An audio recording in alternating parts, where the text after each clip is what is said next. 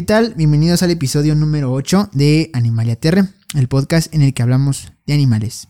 Permítanos presentarnos, mi nombre es Alan. Yo soy Roque, un saludo. Hemos concluido con nuestra etapa halloweenesca. A partir de aquí vamos a hablar de diferentes especies y este tal vez eh, implementaremos eventualmente alguna criatura, pero pues ya lo dirá el tiempo y cómo vayamos manejando. ¿Cómo sentiste las, las los episodios anteriores, Roque? Pues se sentía bien como que cambiar los lo, lo típico, ¿no? Como que hablar de algo diferente cada cierto tiempo.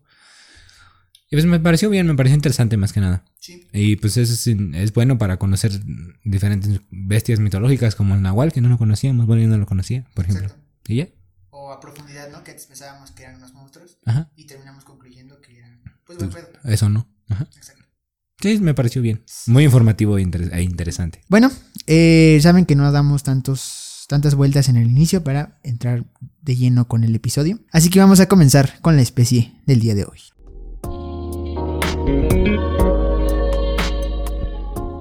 Vamos a iniciar con la especie del día de hoy. Roque, ¿cuál es la especie del día de hoy? La especie del día de hoy es el oso. El oso me... No mames. Déjalo, digo otra vez, no. La especie del día de hoy, repito, hoy vamos a hablar de los osos en general. ¿Quiénes son la familia Ursidae? Así es, vamos a hablar de los osos, eh, una especie en la cual vamos a profundizar mucho, una especie bonita, una especie abrazable. Siendo específicos, vamos a especializarnos en tres osos. En fin,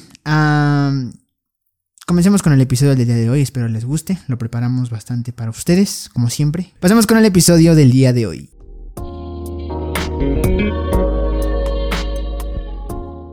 Como mencioné previamente, vamos a hablar de la familia Ursidae, que es la familia de los osos.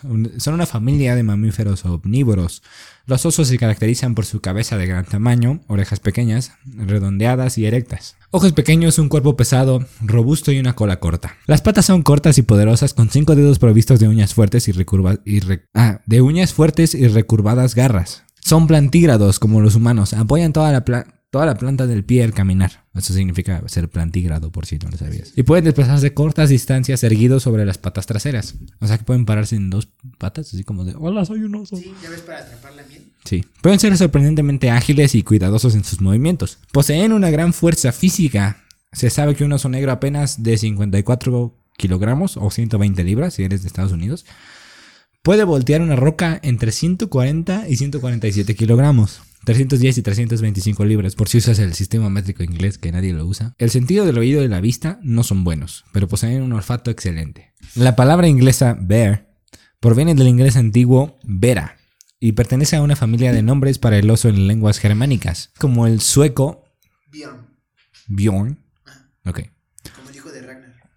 que también se utiliza. Se dice convencionalmente que esta forma está relacionada con una palabra proto-indoeuropea para marrón, de modo que oso significará, significaría el marrón. Los nombres de taxones de osos como Ursidae y Ursus provienen del latín Ursus, que significa osos, Ursa, que significa osa. El primer nombre femenino, Úrsula, originalmente derivado del nombre de un santo cristiano, significa pequeña osa.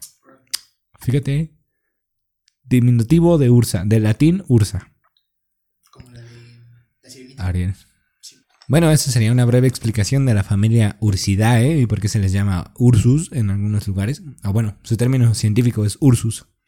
Más adelante, Alan va a explicar a unos miembros de esta familia, el oso pardo y el oso panda, y probablemente el oso polar. Ah, así que sin más rodeos, pasemos a la siguiente sección.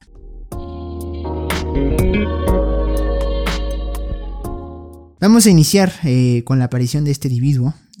Individuo.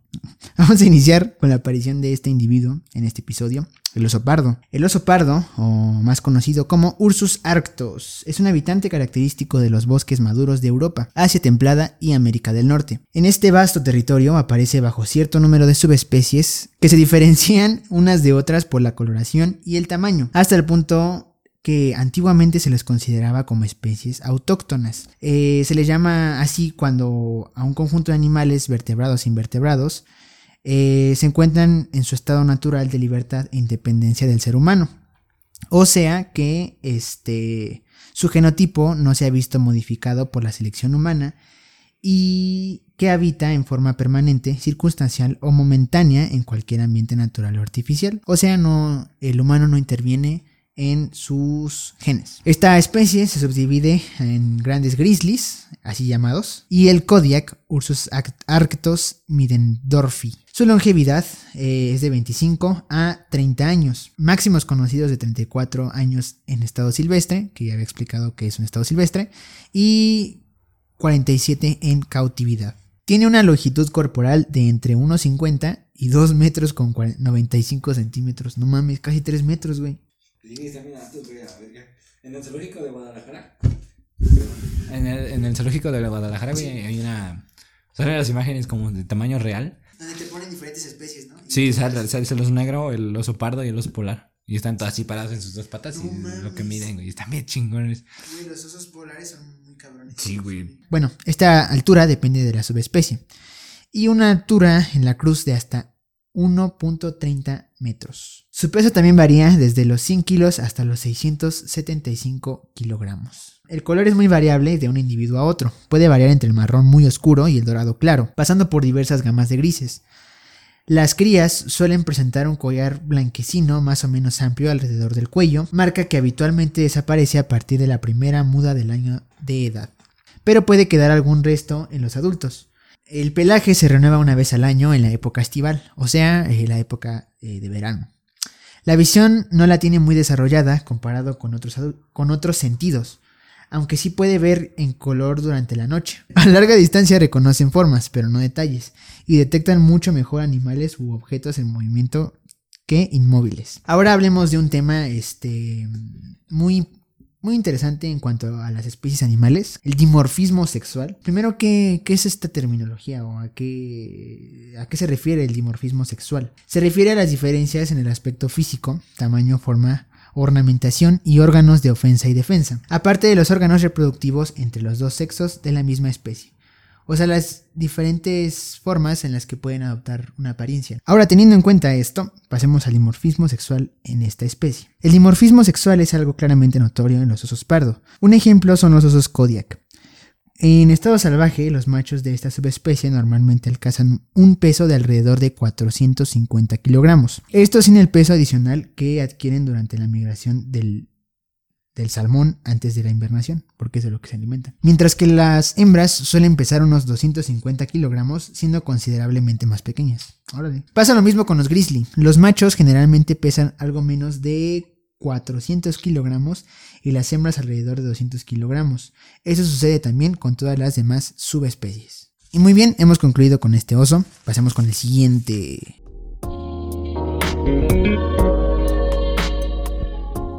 Pasemos con el oso panda, o su nombre científico es Ailuropoda melanoleuca. Este pacífico animal, que se conoce por su pelaje blanco y negro por la película de Kung Fu Panda, es agradado por todo el mundo y considerado un tesoro nacional en China. Los pandas viven principalmente en bosques de bambú, en lo alto de las montañas del oeste de China, alimento del, del que subsisten casi por completo. Deben comer entre, entre 2 y 38 kilogramos de bambú cada día. Una, increíble labor para la cual usan los alargados huesos de sus muñecas como si fueran dedos pulgares. Es habitual ver a los osos panda comer relajadamente sentados en el suelo, con sus piernas traseras estiradas hacia adelante, aunque den la impresión de ser sedentarios, trepan los árboles con gran habilidad y son excelentes nadadores. Eso, los pandas nadan bien cabrón, güey. Los pandas gigantes son animales solitarios. Tienen un sentido del olfato muy desarrollado que los machos emplean para evitarse entre sí, si quieres cortar eso, güey. Y para encontrar una hembra con la que apararse en primavera. Tras, tras un embarazo de cinco, mira, cinco meses, güey. La hembra da a luz a un único cachorro o a gemelos. Aunque en este caso no es capaz de cuidar de los dos. Los pequeños pesan apenas unos 150 gramos al nacer. Y no pueden gatear hasta cumplidos los tres meses. Nacen ciegos y de color. Y de color totalmente blanco. Solo más tarde su pelo toma todas las tonalidades que lo hacen tan atractivo. A pesar de no ser tan reconocido y de no tener muchos depredadores naturales, los pandas aún están en riesgo. Ah, las graves amenazas ocasionadas por los humanos han reducido a 1800 la población de pandas en la naturaleza. Pero los pandas Desempeñan un papel vital en los bosques de bambú donde habitan ya que esparcen las semillas y facilitan el crecimiento de la vegetación. En la cuenca del Yangtze, Yangtze, Yangtze, no sé cómo se pronuncia eso, es de China, donde viven los pandas, los bosques albergan una impresionante variedad de vida silvestre, incluyendo varales enanos, faisanes multicolor y otras especies en peligro de extinción, como el mono dorado, el taquín y el ibis crestado. Como lo había mencionado Roque, el panda está en peligro. Bueno, de hecho apenas se dio la noticia de que la, la cantidad de ejemplares es buena porque sí está, este, sí está en amenaza, pero ya puede retirarse de una especie en peligro de extinción. De hecho es una buena noticia para China ya que se han transformado, como lo habías mencionado, en un símbolo, ¿no? Sí, ah, así como dices, me- se convirtió en un símbolo no solo en China, ¿no? Más que nada en todos lados, como por ejemplo en Estados Unidos hay un restaurante que literalmente se llama Panda Express, entonces como de, ah, los pandas. oh". Entonces yo creo que no solo en China, sino que en todo el mundo se hizo como que cierta conciencia de, pues, de preservar a esta especie, ¿no? Sí, yo creo que como mencionas, ¿no? El hecho de popularizar una especie hace que muchos eh, generen conciencia y traten como los traten mejor, a pesar de que no sean de su propia nación. Pero bueno, partiendo de eso vamos a explicar el por qué esta especie está teniendo este, problemas, más que nada en su nación. La región de la cuenca de Yangtze en China, lugar que ya había mencionado Roque, donde se encuentra la principal, el principal hábitat del panda, es el corazón geográfico y económico de este país en auge. Las carreteras y los ferrocarriles están fragmentando cada vez más el bosque, aislando la población de pandas y evitando el apareamiento. La destrucción del bosque también reduce el acceso de los pandas al bambú que necesitan para sobrevivir. El gobierno chino ha establecido más de 50 reservas para los pandas, pero solo alrededor del 61% de la población de pandas del país está protegida por estas reservas.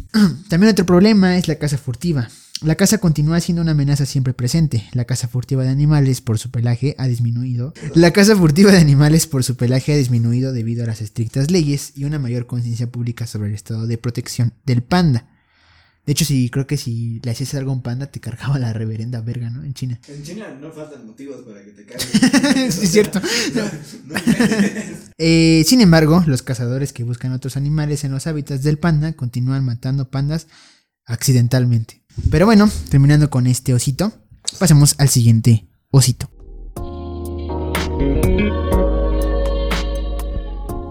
Vamos con el oso polar, Ursus maritimus. Los osos polares están clasificados como mam- mamíferos marinos, porque pasan la mayor parte de su vida en el hielo marino del Océano Ártico.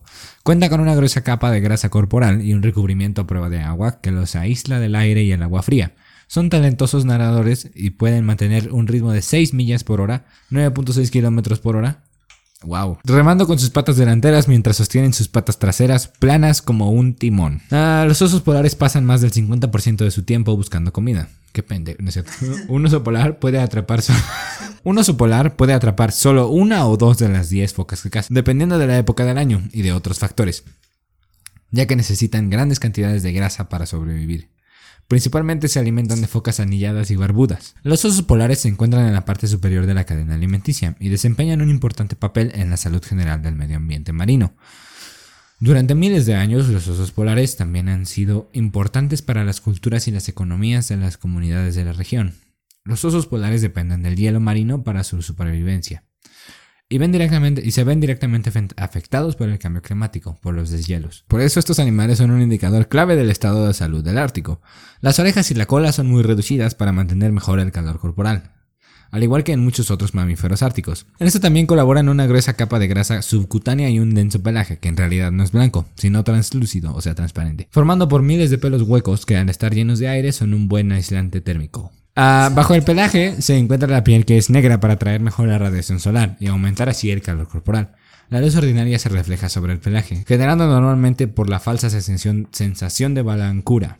No obstante, en determinados momentos y lugares puede verse amarillenta o incluso parda clara. Tiene una longitud aproximada de 6 a 9 pies o 1.8 a 2.7 2.7 metros. O sea, wow, muy altos. Los científicos han dividido la población total de osos polares en 19 unidades o subpoblaciones. De ellos, los datos últimos, los últimos datos del grupo de especialistas en osos polares de la Unión Internacional para la Conservación de la Naturaleza, a la verga, IUCN en corto, muestran que tres subpoblaciones están en declive. y se estima que existe un alto riesgo de disminución a futuro debido al cambio climático. Debido a la continua y potencial pérdida de su hábitat, el hielo marino, a partir de mayo del 2008 el oso polar fue considerado como especie amenazada en Estados Unidos. Algunas amenazas para el oso polar, como el previamente mencionado cambio climático, es la pérdida de su hábitat, como se mencionó antes, el hielo marino, obligando a los osos polares a pasar más tiempo en tierra, estos entran en contacto más a menudo con las comunidades de la región. Desafortunadamente estas interacciones a veces terminan mal para los humanos y los osos. En el Ártico, la mayor parte del desarrollo industrial sucede en áreas relativamente pequeñas. Cuando el hielo marino se aleja durante el verano, surgen más oportunidades para el desarrollo industrial del mar, y en porciones terrestres más grandes. Al mismo tiempo, el hielo que se aleja está ocasionando que más osos polares pasen periodos más largos en tierra. Se estima que las instalaciones y las operaciones petroleras en alta mar en el Ártico incrementarán. Es probable que esta expansión afecte a los osos polares y su hábitat de muchas maneras. En contacto, incluyendo, el contacto con el petróleo derramado sería fatal pues, para cualquier organismo. Un derrame de petróleo afectaría a toda la cadena alimentaria.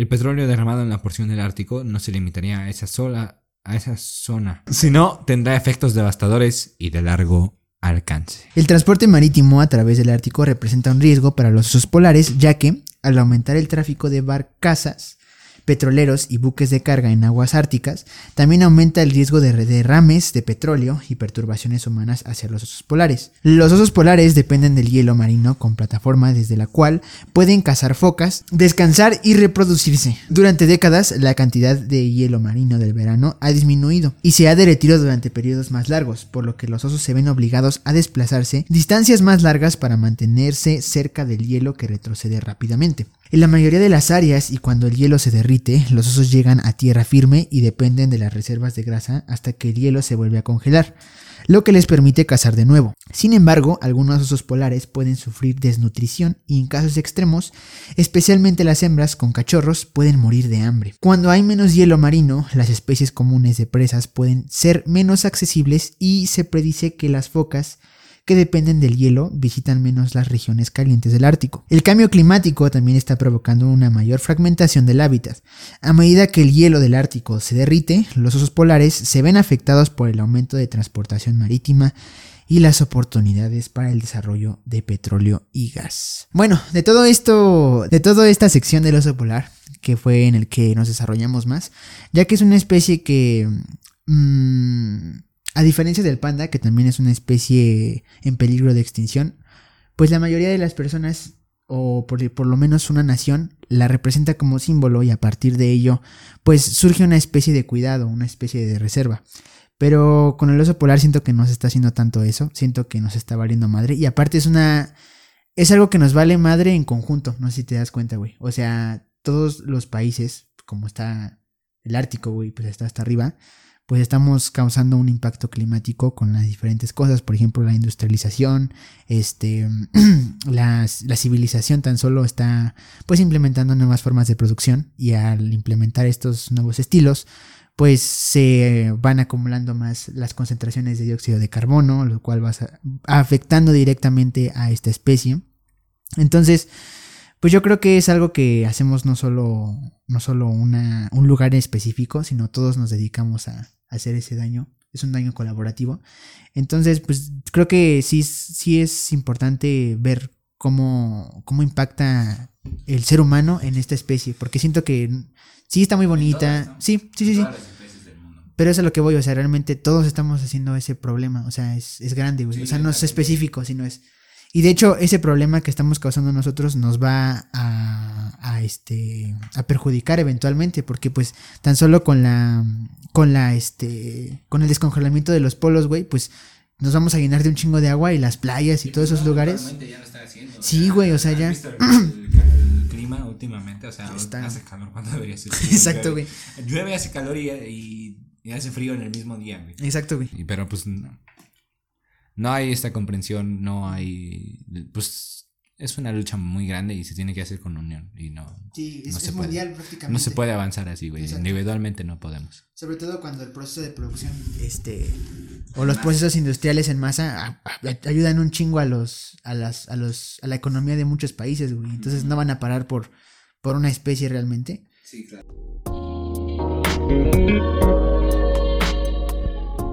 Hablemos del Growler, esta nueva especie que surge como estrategia de adaptación, una consecuencia directa de la problemática que estamos planteando. Y bueno, ¿qué es el Growler? La migración de osos polares impulsó su reproducción con osos grizzlies, dando lugar al Growler, una nueva especie de híbrido entre ambos. A raíz de la emergencia climática global, diversas especies se han desplazado de sus hábitats naturales. Quizás algunos de los más afectados son los osos polares que, al perder los glaciares en el norte, han tenido que desplazarse hacia otras latitudes más australes. Con esto, un nuevo híbrido entre ellos y los osos pardos se detectó recientemente. Los bloques de hielo en el Ártico son más delgados día tras día. Por esta razón, en búsqueda de comida y un hogar más seguro, los osos polares han tenido que emigrar hacia el sur. En su camino se han encontrado con los osos grizzly, quienes habitan generalmente en las tundras del norte, esto ya lo habíamos mencionado.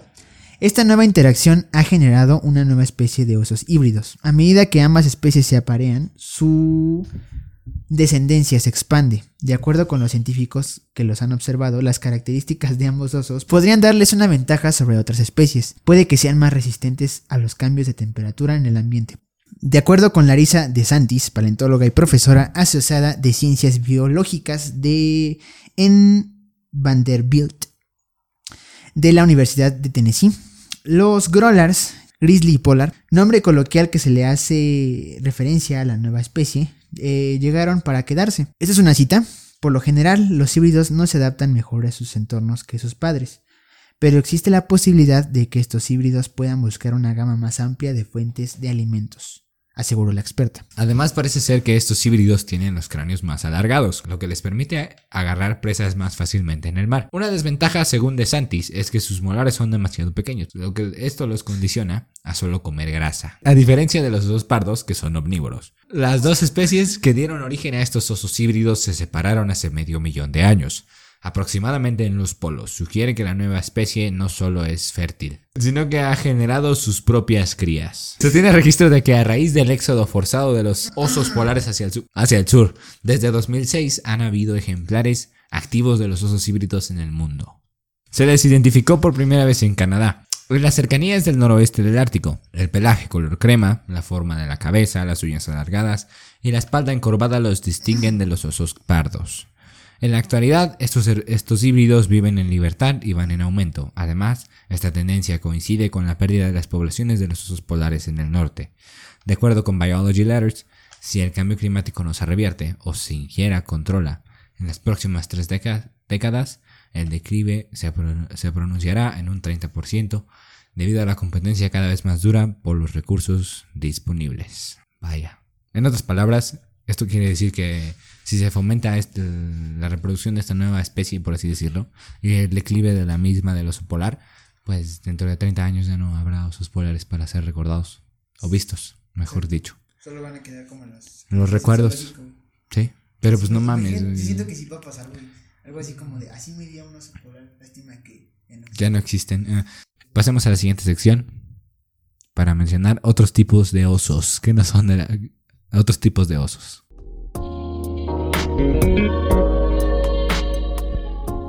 Pasemos a hablar de otras especies de osos. Eh, un breve repaso, simplemente. Iniciamos con el oso de anteojos, Tremarctos orantus. Eh, el jardinero de los bosques es el único oso de Sudamérica y camina por las montañas andinas, desde Venezuela hasta Bolivia.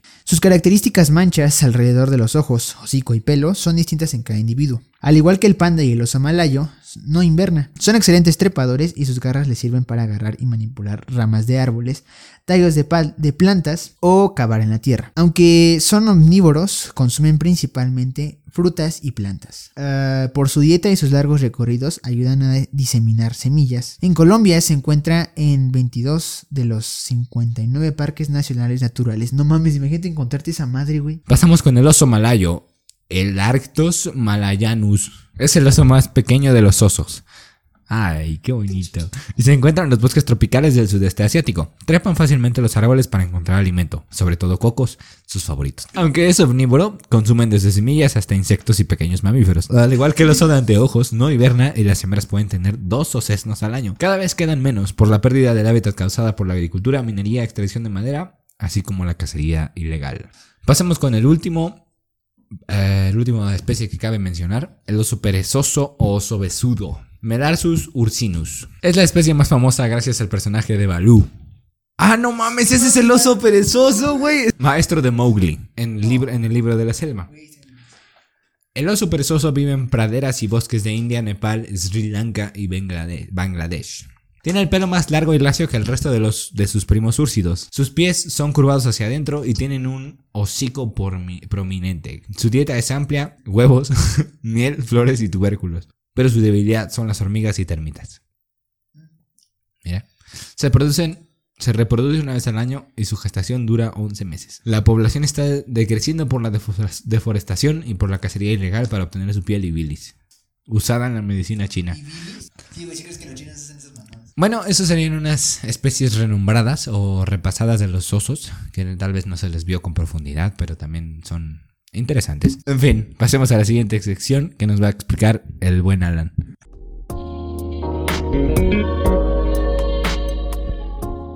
Vamos a concluir con la especie del día de hoy. Roque, ¿qué te ha parecido la especie del día de hoy? Pues todos los osos me parecen muy bonitos y muy lindos. Son un animal de mi, para mí muy especial.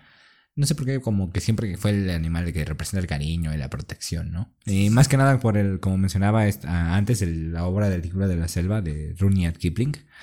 También es una obra muy bonita y representa como que la protección y una figura parental, ¿no? Como. Balú.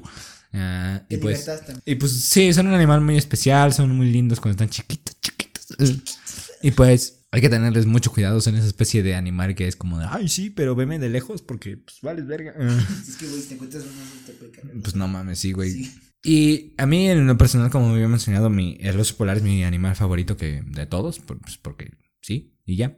Eh, y en conclusión deberíamos como que tener un poco más de respeto, no solo hacia esta especie, sino para todas. Yo sé que doy muchas vueltas alrededor, pero es, pues, es muy triste ver cómo se, se destruye poco a poco una especie y es lamentable. Pero pues hay que hacer lo que se pueda, ¿no? Pues sí, como menciona Roque, es, es triste ver cómo una especie va desapareciendo o tiene que recurrir a estrategias pues, mal pedo, como originar o crear una nueva especie. como lo, como lo es el Grolar. Pero sí, justamente hablamos de esta especie en referencia, obviamente, a los tres ositos. Este, quería sacar una, un episodio así desde hace pues algo de tiempo. Antes de que iniciáramos con esta etapa de las criaturas y todo este rollo. Y bueno, por fin se está logrando. Y bueno, muchas gracias por ser parte de, esta, este episodio, por escucharlo, por reproducirlo, por eh, darse el tiempo para escucharnos. Vamos a despedirnos de este episodio del día de hoy. Eh, ya saben lo que siempre decimos. Si pueden y si quieren y si tienen el tiempo, suscríbanse al canal de YouTube, darle like y activar la campanita. Seguirnos en la plataforma principal y la más importante y donde nos está yendo más chido, que es Spotify. Y bueno, este... Eso sería todo de mi parte. Gracias por escucharnos. Adiós.